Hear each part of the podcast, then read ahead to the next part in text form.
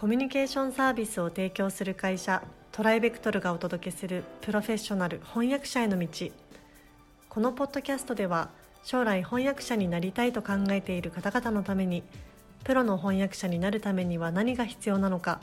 注目のトピックを交えてお届けします。この番組は企業大学研究開発機関向けの翻訳サービスを提供するトライベクトルが対応言語50カ国以上年間1万件以上の翻訳実績をもとにお届けします、えー、皆さんこんにちは。プロフェッショナル翻訳者への道、えー、セカンドシーズン、えー、また今回も頑張って元気にいきたいと思います。富山さんよろしくお願いします。よろしくお願いいたします、えー、もう前前回からですねトライアルに関していろいろお伺いしていますけれども、えー、前回まではですね、えーと審査の結果の部分ですね、えー、お伺いしていますが今回も、まあ、いざまあ合格しましたという前提で次一体何が必要なのかというところからお伺いしたいと思いますが、えー、早速お話しいただいてもよろしいでしょうか？はい登録手続きっていうのは、翻訳料担当分野可能分量などを翻訳会社との間でまあ詰めて、うん、で登録して、まあ、契約するってことですね。契約ですね。はい、はいはいはい、非常に重要なプロセスになります。契約書も当然取り交わすわけですね。そういうわけですね。うん、で特に今はあの情報のあの漏洩について厳しいですので、うんはい、必ず NDA を締結、うんうん、個人でも締結します。はい、また今は大抵マイナンバーの提出が必要になってきますね。すねはい、えー、それからここでですね安いレートでいいやっていうことにして、はい、最初だからって安くしてしまいますと、はい、そこが基準になりますので、はいはいはい、安かろう悪かろうになってしまうので、はい、採用してもらいたいあまりに、はい、価格破壊的な安いレートを提示するのはあまりお勧めできませんね。なるほどね、はい。大抵はですね平均的レートっていうのを翻訳会社側から示してもらえますので、うんうんうんあなたの実力ですと大体これぐらいですよっていう目安はもらえますから、はい、まあ、それで採算が取れるのかどうかを自分で判断して、うん、まあ、OK する。なるほどなるほど。ってことになると思います。なるほどですね。かしこまりました。ありがとうございます。でまあそこから仕事来るかどうかっていうのは、まあ、前回ねお話しいただいた通りなので、前回分お聞きいただければと思いますが、えー、実際そのトライアルという部分で、えーと、ちょっと改めて質問なんですけれども、まあ、どんな勉強をしていったらいいのかか、まあ、その分野はこう分かれてるのかとか、まあ、分かれてないとしたらどうしたらいいのかみたいなところもちょっとお聞かせいただきたいんですけれども。はい、はいえー、これはですね翻訳会社によって千差万別です。あの一般的なビジネス案件の仕事を多くすることになる翻訳者でもトライアルは IT だったりするんですね。でその1台だけだけ。ほんの一段落だけで IT やるかビジネスやるかホームやるか決まってしまうような翻訳者も翻訳会社もあります。でそういう意味では IT は割と出題頻度が高いので、まあ、IT の基本的なものはできるようにしておいた方が良いかと思います。やっぱ需要がそれだけそういうことですね。で、IT についてマーケも需要が高いですのであマーケティング関連、はい、はいはい。会社紹介とかビジネスの宣伝とか、はい、そういうものですね。そういう系統の文書も1台だけ出題される、うん、で他の分野をやることになるかもしれないんだけど、うん、トライアルはマーケ1台だったと。かそういう会社も多いので、はい、まあ、IT マーケあたりはできるようにしておくと、うん、実際的かもしれません。なるほどねで会社によっては最初から分野を選べるところもあります。はいは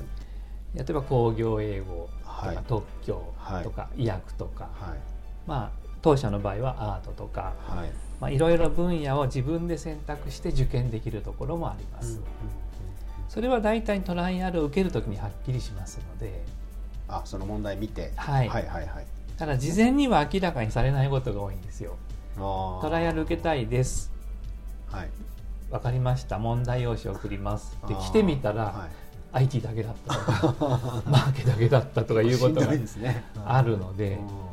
そこは事前に明らかにしている翻訳会社だと親切ですけど、うん、まあでもあしないですよね。しないところが結構多いですね、うん、今そうなるとその自分の専門じゃなくてもそのいわゆる、ね、調査力、はい、みたいなところでこう頑張ってそういうことですね。いくしかないと、はい、うん、はい、なるほど。いやなかなかやっぱり IT は抑えておかなきゃいけないところって必須かもそうなりますね。はい。ね何もカスペルスキーのあのシステムについて論文が書けるほどの知識はなくても大丈夫ですので、はいはいはい、一般的な IT やマーケは扱えるようにしておくと安全かと思います。なるほど。じゃあちょっとここは肝に据えて、えーと、勉強していただければと思います。はい、なるほど。まああのなんでしょう？まあうちもそうですけれどもそのやっぱ IT のお仕事ってどうしても多くなっちゃうのでもうこれはやむを得ない。翻訳会社側からとしてもやむを得ないっていう感じなんですよねきっとね。そうですね。やってもらわないとっていうところで。えーまあ、2000年代、2010年代に比べますと IT の勢いは落ちてますので、かつてほどではないんですけれども、ただ業界見回した時にやっぱ IT 翻訳っていうのは一定の需要がありますので、出題するなら IT している翻訳会社は多いのが事実です。やっぱりその分なんかこう IT 業界にちょっと明るくなっておくとか、はい、まあ知識を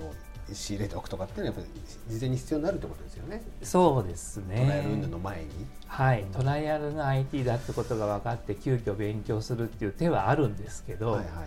トライアルの性質上その特定の文章の中の一段落だけポッと出るんですよ。あはいはい、背景も前後発展系もない前後もない、はいはい、でポッと出ますと、はい、何から調査していいかすら分かんない時があるんですね。はいはいはい確かに。のでやっぱり IT マーケについては基礎力を日頃からつけておくと、うん、まあ、仕事しやすいっていうでしょうかね。まあそういうの含めてプロとしてっていうことなんですよね。そうですね。うん、まあ共通一時みたいなもんです。あ共通一時って今言わないですよね。共通テストはいはい、ような、はい、ちょっと時代を感じちゃいますけど。失礼いたしました。全然全然。なるほどなるほど。まあまあそういったところもあるんだっていうのはまあ一つこうねあの皆さんちょっと頭に入れていただいてそうですね、まあ、逆にそれできちんと実績作っていけば、はい、あの自分の得意なものとか、はい、やりたいところにこう進出できるって可能性は当然あるわけですもんね。はい。まあ、であればもうちょっとやるしかないとい。う感じかなと思いますので、はい、ね、はい。まあ、ぜひ頑張っていただければなと思います。はい、えー、では今回はここまでとさせていただきたいと思います。富山さんどうもありがとうございました。ありがとうございました。現在弊社ではアート翻訳者養成講座オンラインを発売中ですこの講座ではプロのアート翻訳者になりたい方向けに e ラーニング形式でアート業界全般やアートビジネスアート翻訳のポイントアート翻訳の未来についてなど総合的に学習できる内容になっておりますご興味のある方はトライベクトルアートでご検索ください。今回のポッドキャストはいかがでしたでしょうか？弊社では翻訳者志望の方からのトライアルも受け付けております。弊社ウェブサイト翻訳者募集のページをご覧ください。その他ご質問やお問い合わせはいつでも弊社ウェブサイトからご連絡ください。